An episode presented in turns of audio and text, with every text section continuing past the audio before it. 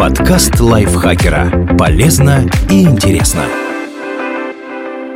Всем привет! Вы слушаете подкаст лайфхакера. Короткие лекции о продуктивности, мотивации, отношениях, здоровье. В общем, обо всем, что делает вашу жизнь легче и проще. Меня зовут Ирина Рогава, и сегодня я расскажу вам, что такое воронка истощения и как из нее выбраться.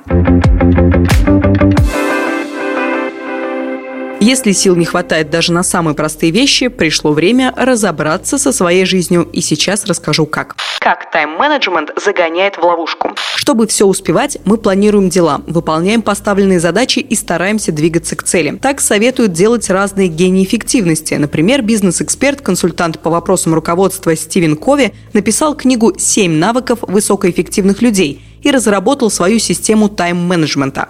Согласно ей, нужно постоянно самосовершенствоваться и делать то, что приближает вас к желаемому. Все несрочные и неважные задачи лучше пустить под нож, потому что это бессмысленная трата времени. Многие следуют подобным советам и с головой погружаются в работу, а от остального отказываются. Кажется, что это и есть взрослая жизнь. Нельзя же просто уволиться, развестись и спрятаться от проблем. Но такой подход опасен. Он засасывает в воронку истощения и вызывает чувство безысходности. Что такое воронка истощения и как в нее попадают? Профессор Мари Осберг из Каролинского университета больше 15 лет изучает синдром выгорания на работе. Она обнаружила, что постоянный стресс и напряжение из-за должностных обязанностей можно сравнить с воронкой, которая высасывает энергию, оставляя утомление и неудовлетворенность. Чаще всего в воронку истощения попадают самые добросовестные и ответственные сотрудники, чья самооценка зависит от результатов работы. И вот как это происходит. Шаг первый. Полноценная жизнь. Горлышко воронки – это полноценная жизнь, когда есть время на все дела и увлечения. Человек с удовольствием ходит на работу и справляется с семейными обязанностями, встречается с друзьями и находит время на любимые занятия. Хобби – главное, что помогает расслабиться и делает жизнь наполненной. Но есть одна проблема – такие занятия кажутся нам бесполезными. Шаг второй – попадание в воронку. В какой-то момент обязанностей становится больше. Нам поручают новые задачи, горит проект или квартальный отчет. Чтобы успеть сдать в срок, нужно от чего-то отказаться.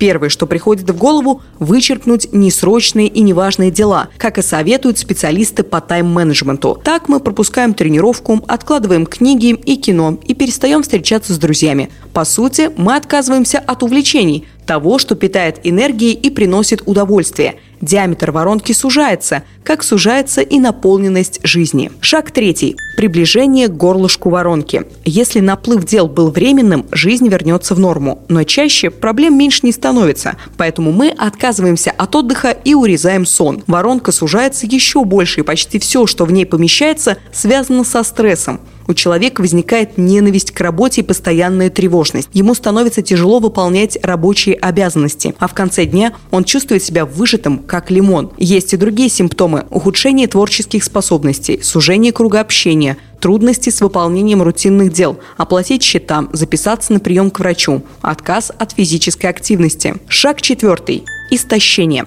конце концов, человек оказывается в основании воронки истощения. Это крайняя стадия, которая близка к депрессии. В 2004 году синдром истощения признали заболеванием и добавили в шведскую версию международной классификации болезней. Вот по каким критериям его определяют. Умственная энергия заметно снижается. Ощущается отсутствие инициативы, недостаток выносливости или увеличение времени, нужного для восстановления после умственных усилий. Симптомы развиваются из-за стресса на протяжении 6 и более месяцев. Они мешают в работе и социальной жизни и не связаны с приемом лекарств или другой болезнью. На протяжении двух недель проявляются не меньше 4 из 6 симптомов проблемы с концентрацией или нарушение памяти, сниженная способность работать под давлением времени и выполнять рабочие обязанности, эмоциональная нестабильность и раздражительность, нарушение сна, заметная утомляемость или физическая слабость, учащенное сердцебиение, проблемы с желудком и пищеварением, головокружение или повышенная чувствительность к звукам.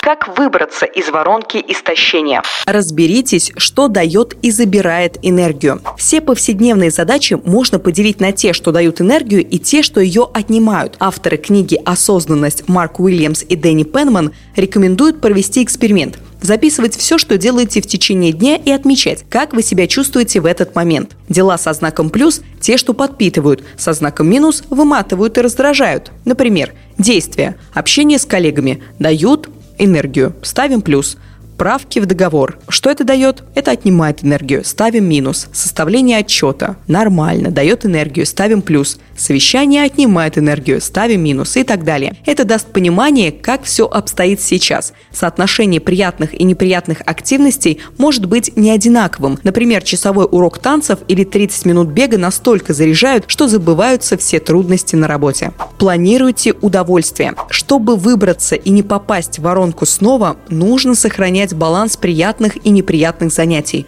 Лучший способ это сделать – планировать удовольствие. Это должны быть не просто намерения, а четкие планы с обозначенным временем. Например, когда вы занимаетесь спортом, когда идете в кино, а когда в бар с друзьями. Если вечером вы запланировали тренировку, то никаких отговорок. Вставайте из-за компьютера и уходите с работы. Измените отношение к неприятным делам. У всех есть обязанности, которые не хочется выполнять. Такие занятия больше остальных выматывают и делают нас несчастными. Кто-то не любит совещания, кто-то переговоры с клиентами, другие правки в тексты и макеты. Мы стараемся их избегать и раздражаемся, когда дело все-таки дошло до них. В такой ситуации нужно понять, почему мы так не любим эту часть работы и попытаться по-другому смотреть на ситуацию. Попробуйте подходить к работе осознанно. Делайте ее не на автомате, а как будто в первый раз, полностью проживая каждую потраченную минуту. Например, если ощущаете злость, то говорите себе «сейчас я злюсь», если растет напряжение, почувствуйте, как участились пульс и дыхание. Таким образом, вы перестанете утопать в эмоциях, сможете их осознавать и меньше поддаваться влиянию. Устраивайте перерывы. После тяжелой части работы делайте паузу. Это поможет отключиться от суеты, собраться с мыслями и прислушаться к своему телу. В Швеции такие перерывы – фики, обязательны. Каждые два часа в течение 10-15 минут сотрудники пьют кофе и общаются в неформальной обстановке. Можно выполнять короткие медитации. В течение 1-2 минут концентрироваться на движении вдыхаемого и выдыхаемого воздуха. Это помогает успокоиться и расслабиться в особо напряженные моменты. Откажитесь от занятий, убивающих время. Просмотр соцсетей, чтение комментариев и новостей, участие в бессмысленной перепалке в интернете, игры на смартфоне – некоторые занятия незаметно отнимают время и крадут энергию. Возьмите ситуацию под контроль. Вместо того, чтобы вечерами листать ленту Facebook и смотреть YouTube, займитесь тем, что зарядит вас энергией. Возьмите отпуск. Если кажется, что не можете выбраться из воронки, поставьте все дела на паузу и возьмите отпуск. Важно зарядиться энергией и восстановить баланс. Можно найти массу предлогов, почему вы не можете это сделать. У меня ребенок, муж работа. Мне нужно закончить срочный проект. Но попробуйте посмотреть на ситуацию иначе. Возможно, изменить жизнь вам мешает мешает черно-белое мышление, к которому вы привыкли. Мир не рухнет, если неделю вы посвятите только себе. Зато потом ощутите прилив сил, который положительно скажется на работе и семейной жизни. Этот текст написала Елизавета Платонова, Огромное ей спасибо. Озвучила его я, Ирина Рогава. Вы его прослушали. Вам тоже огромное спасибо. Не забывайте подписываться на наш подкаст на всех платформах, ставить ему лайки и звездочки, писать комментарии и делиться выпусками со своими друзьями в социальных сетях. На этом я с вами прощаюсь. Пока-пока. Подкаст лайфхакера. Полезно и интересно.